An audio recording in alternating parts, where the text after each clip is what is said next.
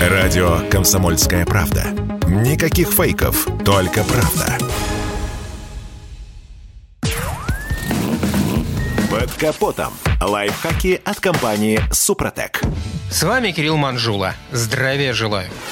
Если честно, то к средству под названием «антидождь» всегда относился скептически. Все дело в неудачном опыте. Однажды нанес антидождь на стекла автомобиля, а они помутнели, видимость ухудшилась, да и дворники стали с большим усилием скользить. Однако, как объяснили мне знающие люди, дело было не в плохом средстве, а в моих кривых руках. По заверению экспертов, антидождь работает, но только если это качественное средство, нанесенное по всем правилам. Разные средства Средства, представленные на рынке и именуемые антидождь, различаются по сроку службы, цене, способу применения, составу и результату. Также на рынке продается куча подделок, которые просто не работают. Как быть? Все просто. Либо прислушиваться к рекомендациям тех, кому доверяете и их экспертность доказана, либо экспериментировать самому. Во-вторых, покупать составы надо исключительно в проверенных магазинах. Есть гарантия, что не купите подделку. Далее. Неправильное нанесение применения. Несмотря на кажущуюся простоту, антидождь очень капризный состав. Например, недостаточно очищенная поверхность стекла может привести к трудноудаляемым мутным разводам. Если составу не дать высохнуть, то при полировке вы его просто удалите. Если пересохнет, то не сможете отполировать, и он начнет забиваться грязью и мутнеть. Поэтому, прежде чем наносить состав, внимательно изучаем матчасть. Перво-наперво надо основательно вымыть стекла. Сначала водой с шампунем, а далее специальным составом составом для очистки стекол. После этого необходимо обезжирить поверхность. Обезжириватель лучше всего распылять и не наносить тряпкой. Далее, нанесенное средство необходимо оставить на стекле где-то на 30 секунд, чтобы обезжириватель среагировал загрязнениями в микротрещинах на стекле, а затем протереть микрофиброй или салфеткой, не оставляющей ворс. На ней останутся частицы пыли и грязи, которые были на автомобиле. И только после этого можно наносить антидождь. Однако не торопитесь Постарайтесь сразу после этого растирать состав. Дайте ему минут 10, чтобы из средства испарились спирты, а только после этого можно полировать. Да, конечно, покрытие антидождь требует регулярного обновления, но если его состав качественный и его правильно нанесли на стекло, то повторную обработку можно проводить примерно суток через 40.